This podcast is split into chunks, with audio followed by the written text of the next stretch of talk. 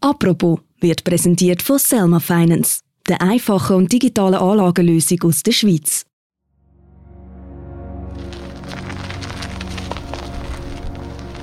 Im November 2021 fahren wir durch dichten Nebel. Unser Ziel ist ein abgelegener Bauernhof im Kanton Luzern. Der Bauernhof liegt auf einem hohen Hügel und vom Aussichtspunkt bei einer roten Gondel sieht man weit über die Schweiz. Das tönt idyllisch, aber es ist der Ort, wo ein Neonazi-Treffen stattgefunden hat. Heute bei «Apropos», wie man im Umfeld von Neonazis recherchiert. Über ein Jahr hat das Tamedia Videoteam in der rechtsextremen Szene der Schweiz recherchiert, zusammen mit dem Investigativjournalist Kurt Pelda. Sie haben Neonazis getroffen, die auch mal mit schweren Waffen auf Social Media posieren und stundenweise Propagandavideos ausgewertet. Du recht hattest, du bist einer dieser Jungs, den sie rechts nannten, also sei ein Teil von uns. Heftig voran! Jungs, eins,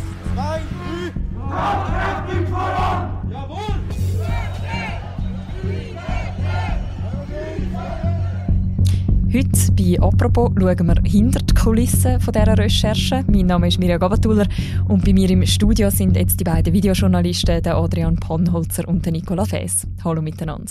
Hallo Mirja. Hallo Mirja.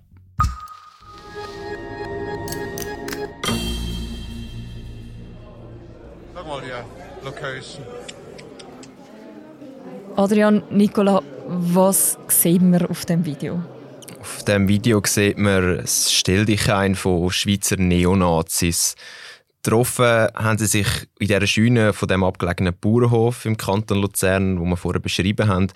Und auf dem Video sieht man Mitglieder von unterschiedlichsten Gruppierungen. Da hat man einerseits Mitglieder von diesen internationalen rechtsextremen Netzwerken Blood and Honor oder von den Hammerskins. Aber wir haben auch Mitglieder von der derzeit in der Schweiz bekanntesten rechtsextremen Gruppierung, von der Jungen Tat. Genau. Und das Video ist sehr zentral für unsere Geschichte, weil es zeigt, wie sich die Rechtsextremen in der Schweiz vernetzen. Die Treffen sind aber extrem schwierig zu beobachten, weil sie eben im Keimen stattfinden. Mhm. Sagen immer in der Regel im Keimen. Wo habt ihr denn jetzt das Video gefunden? Wie ist das an die Öffentlichkeit gekommen? Unser Kollege Kurt Belda recherchiert ja schon seit Jahren in dieser rechtsextremen Szene. Er war es, der das Video auf Social Media entdeckt hat, weil ein Teilnehmer von dem Treffen ist unvorsichtig genug war, um das ins Internet zu stellen. Ihr habt das also gesehen und sind nachher zu dem Bauernhof gefahren. Was habt ihr denn noch dort wählen? Weil das Treffen hat ja bereits schon stattgefunden. Einerseits haben wir den Besitzer von dem Bauernhof mit unseren Recherchen konfrontieren und andererseits haben wir verifizieren, ob das Video tatsächlich dort aufgenommen worden ist. Und auch da hat uns dann Social Media weitergeholfen.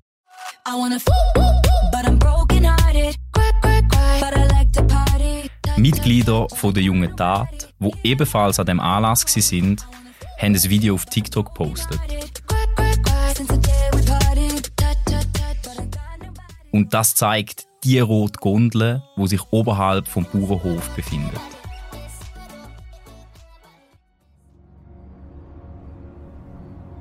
Wir gehen nach Liestel, das ist die nächste große Demo nach deren in Weinfelden im Thurgau. Im Thurgau Ihr habt also das Treffen können lokalisieren auf dem Bauernhof. Das war aber ja nicht die einzige Station von eurer Recherche. In meinen Augen das erste Mal, dass die als Gruppe auftreten sind, wobei sie versucht haben, sich nicht als Neonazis zu outen. Ihr habt über ein Jahr zusammen mit dem Kurt Pelda die Recherche gemacht.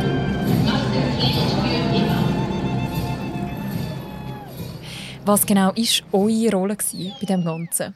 Ja, der Kurt hat sich natürlich in den letzten Jahren äh, bei seinen Recherchen äh, in dieser Szene ein riesiges Wissen angeeignet. Und da ist es klar, dass er mit, mit eben dem Wissen und mit seiner Erfahrung die Recherche natürlich auch verantwortet hat.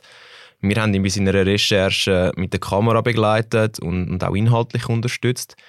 Ein weiterer grosser Teil von unserer Arbeit ist aber auch, Bildmaterial auszuwerten. Der Kurt hat über Jahre hinweg Videos gedreht, Fotos gesammelt und uns das Material zur Verfügung gestellt.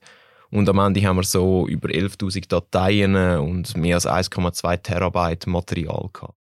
Das ist wirklich exorbitant viel gewesen, auch zum Durchforsten. Und in dem zeigt sich auch eine gewisse Schwierigkeit, wo man bei solchen Recherchen hat. Man geht auf Drehs und weiß aber nicht, ob etwas dabei rauskommt. Manchmal wartet man mehrere Stunden mit der Kamera und hofft, dass die Personen, wo man sucht, auftauchen. Und auch da kann Social Media natürlich hilfreich sein. In Chats auf Telegram kann man nachvollziehen, ob gewisse Personen zum Beispiel an einer Corona-Demo teilnehmen. Mhm. Apropos Social Media, was begegnet einem denn auf Social Media für Bilder von dieser rechtsextremen Szene? Ihr seid ja jetzt da ziemliche Experten dafür. Ich glaube, ganz generell kann man sagen, dass die Zeiten von Glatzen und Springerstiefeln ziemlich vorbei sind. Ich bin der Moritz, ich bin äh, 18 Jahre alt und ich bin Aktivist bei der Jungen Tat. Die heutigen Rechtsextremen kennen sich Social Media eher als junge Patrioten oder als rechte Influencer. Gib nicht auf, mein Freund. Es muss weitergehen. Ich hab nie an dir gezweifelt, du wirst diesen Fight bestehen. Und sie verzichten ganz bewusst auf offenen Rassismus oder auf Antisemitismus, weil ihre Konten sonst einen Weg würden gesperrt werden, früher oder später. Darum sorgen sie auf Social Media dafür, dass ihr Gedankengut nicht gerade auf den ersten Blick erkennbar ist. Und das erleichtert es ihnen dann natürlich auch, potenzielle neue Mitglieder anzusprechen. So. Auf die Reise, weil du recht hattest, du bist einer dieser Jungs, den sie rechts nannten, also sei ein Teil von uns.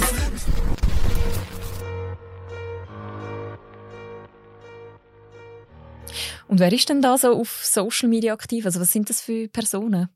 Ja, besonders die junge Tat ist auf Social Media aktiv. Sie inszenieren sich mit professionell produzierten Videos. Damit wenn sie natürlich Aufmerksamkeit generieren und provozieren. Und sie sind beispielsweise auch vor unserem Redaktionsgebäude in Zürich und haben den Eingang mit antisemitischen Sticker verklebt. Und natürlich auch das alles auf Video festgehalten und auf Social Media postet.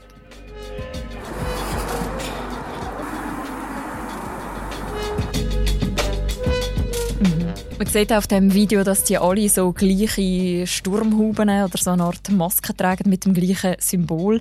Ist denn so die krasse Inszenierung in den sozialen Medien stellvertretend für die heutige Schweizer Neonazi-Szene? Oder wie muss man sich die Szene vorstellen? Mm, es ist insofern vielleicht stellvertretend für vor allem die junge Generation von, von der Neonazis. Das, das sieht man im Ausland, das ist in Deutschland und in Österreich ganz ähnlich wie in der Schweiz. Und die Jungen haben sich dort ein bisschen verändert im Vergleich zu den alten Nazis, eben zu diesen Springerstiefeln und mit Glatzen, die man von früher kennt. Äh, das zeigt sich zum Beispiel auch in der Musik. Äh, statt Rechtsrock lässt man bei den jüngeren Neonazis zum Beispiel auch eher deutschen Rap. Aber natürlich spielt die alte Garde der Neonazis nach wie vor auch eine wichtige Rolle. Mhm. Ja, absolut. Ähm, die in Anführungszeichen traditionellen internationalen Neonazi-Netzwerke spielen in der Schweizer Szene immer noch eine zentrale Rolle. Führende Mitglieder von Blood and Honor fungieren zum Beispiel als Mentoren für die junge Tat. Ebenfalls typisch für die Schweiz ist, dass es viele lokale Gruppierungen gibt, wie zum Beispiel Eis und Luzern. Und die haben übrigens auch das Treffen auf dem Luzerner Bauernhof organisiert. Neben diesen Gruppen gehen ihr in ihrer Videodokumentation ja auch auf Einzeltäter ein. Was spielen denn die für eine Rolle? Das Spezielle an diesen Einzeltätern ist eben, dass sie zu keiner von diesen Gruppierungen oder Organisationen wirklich fix dazugehören. Äh, das macht es relativ schwierig, sie zu identifizieren und darum sieht ihnen übrigens auch der Nachrichtendienst von der Schweiz die grösste Gefahr. Das zeigen wir in unserer Doku auch anhand vom Beispiel von Miran S., die Behörden werfen ihm vor, er hätte einen Anschlag auf eine Ostschweizer Moschee geplant. Die Einzeltäter werden von Experten und Expertinnen auch einsame Wölfe genannt, weil sie eben nicht direkt in das rechtsextreme Netzwerk integriert sind. Sie würden zum Beispiel auch nicht an einem grossen Neonazi-Aufmarsch wie dem in Sempach teilnehmen. Wir fahren nach äh, Sempach zum Winkelried-Denkmal. Da soll äh, Gedenkfeier für die Schlacht von Sempach äh, stattfinden heute. Das grosse Neonazi-Treffen in Sempach, ein Ort, wo Schweizer Rechtsradikale sichtbar auftreten.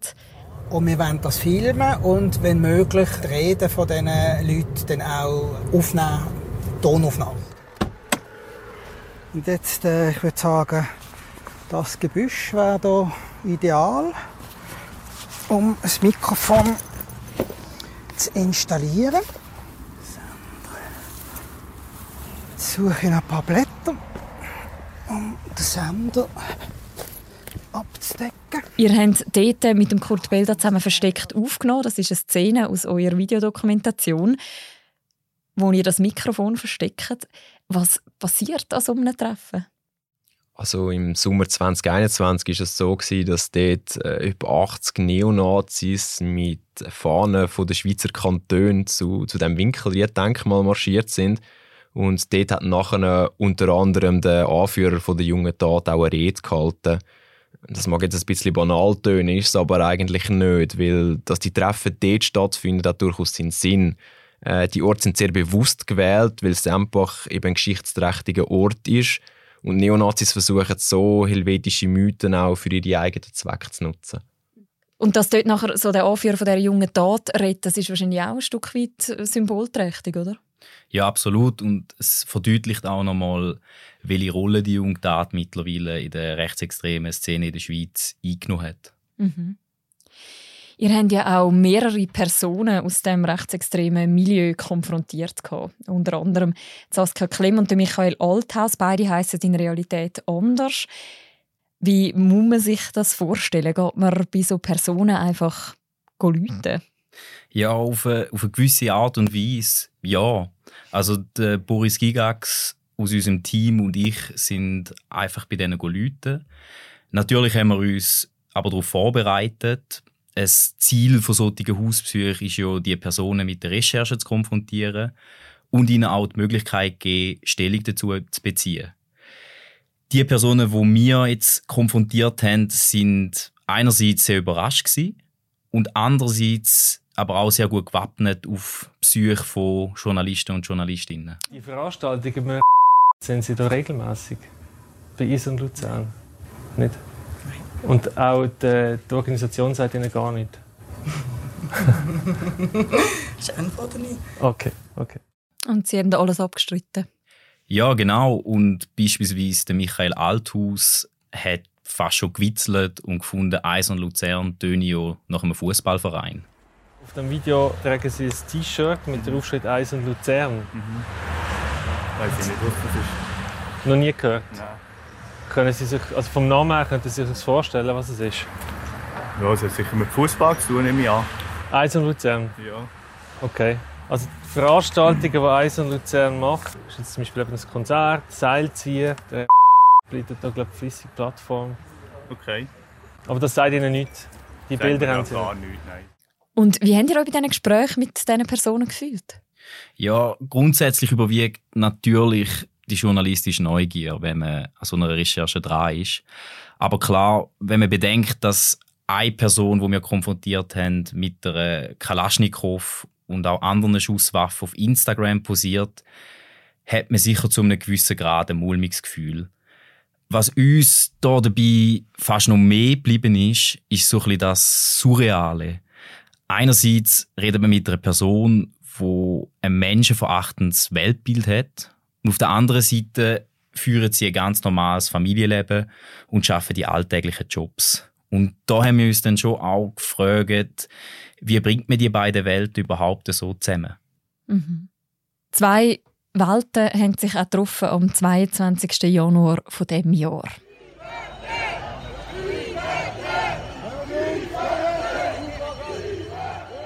Dort sind Neonazis in der Schweiz richtig sichtbar geworden. An der Corona-Demo in Bern haben sie sich nämlich an die Spitze vom Demozug gestellt. Wieso ist echt das Umfeld von Corona-Demos so attraktiv für Rechtsradikale? Also ich glaube, da muss man zuerst schon nochmal betonen, die Rechtsextremen machen wirklich einen, einen kleinen Teil von allen Corona-Demonstrierenden aus. Die Corona-Demos sind aber trotzdem darum attraktiv für sie, weil sie dort eben einen sehr fruchtbaren Boden für ihre Ideen vorfinden. Sie gehen aber auch dort sehr vorsichtig vor. Sie wissen genau, dass wenn sie jetzt dort mit antisemitischen Parolen würden aufkreuzen dass sie dort die meisten anderen Leute würden abschrecken damit. Und genau darum verpacken sie eben die antisemitischen Verschwörungstheorien auch da, genau wie auf Social Media. Und sie versuchen halt einfach die Wut und die Unzufriedenheit, wo in dieser Pandemie entstanden ist, zumindest in gewissen Bereichen der Bevölkerung, die versuchen es jetzt für ihre Sache zu nutzen. Mhm. An diesen Demos, du sagst es gerade, laufen ja ganz viele Leute mit, die nichts mit Rechtsextremismus zu tun haben. Wie sind ihr mit dem umgegangen? Also wenn man auf dem Video noch ganz viele Leute sieht, die eigentlich nichts mit dem zu tun haben. Ja, das ist natürlich eine berechtigte Frage und es ist auch sicher nochmal wichtig zu betonen, Rechtsextreme machen einen kleinen Teil bei diesen Corona-Demos aus. Ich glaube, ganz generell ist es so, dass man extrem vorsichtig muss sein welche Bilder man in welchem Kontext zeigen. Sprich, wenn man zum Beispiel von Corona-Demonstrationen redet, kann man auch Personen zeigen, die an diesen Corona-Demos sind. Wenn man im Video aber von Rechtsextremen redet, kann man nicht einfach Leute zeigen, die nichts mit dem Rechtsextremismus zu tun haben. Es gibt ja für das auch die Möglichkeiten, um im Video Leute unkenntlich machen, zum Beispiel zu verpixeln. Das machen ihr zum Teil auch. Wie gehen ihr da dabei vor? Ja, das ist eigentlich relativ ein komplexer Prozess. Ich glaube, zusammenfassend kann man sagen, wenn sich jemand öffentlich als Rechtsextremer outet, dann zeigen wir die Person auch unverpixelt. Bei unserer Videodokumentation haben wir alle Fälle einzeln geprüft. Also wo und wie sie aktiv sind und das hat dann den Ausschlag gegeben. Am Schluss ist es aber auch immer ein Abwägungsentscheid. Was schlussendlich dabei herausgekommen ist, das kann man in der Videodokumentation, die ihr zusammen mit dem Boris Gigax gemacht habt, auch noch nachschauen. Die dauert etwa 40 Minuten. Sehr empfehlenswert und wir den Link dazu auch noch im Beschreibung zu dieser Episode. Wie sind ihr persönlich am Schluss aus dieser Recherche rausgegangen? Was ist hängen geblieben bei euch? Ich glaube, für mich ist es schon der Moment in Bern, wo Neonazis teils vermummte Corona-Demo anführen und ihnen unzählige Personen nichts ahnend folgen. Dass so etwas in der Schweiz möglich ist, zeigt für mich persönlich eben schon auch ein bisschen, dass man sich dem Thema in unserem Land nicht wirklich bewusst ist. Für mich ist es die Parallelwelt. Vermummte Personen mit Fackeln, brennende Israel-Flaggen und die verachtende Weltanschauung. Und das eben alles mitten in der Schweiz. Adrian, Nicola, danke vielmals für das Gespräch. Danke dir. Merci. Das war eine weitere Folge von «Apropos», dem täglichen Podcast vom «Tagesanzeiger» und von der Redaktion Tamedia. Die ganze Videodokumentation und die ganze Recherche vom Videoteam mit dem Kurt Pelda, die verlinken wir auch noch im Beschreib zu deren Episode zum Nachlesen und Nachschauen. Die nächste Folge von uns, die hören ihr morgen wieder. Bis dann, macht's gut. Ciao miteinander.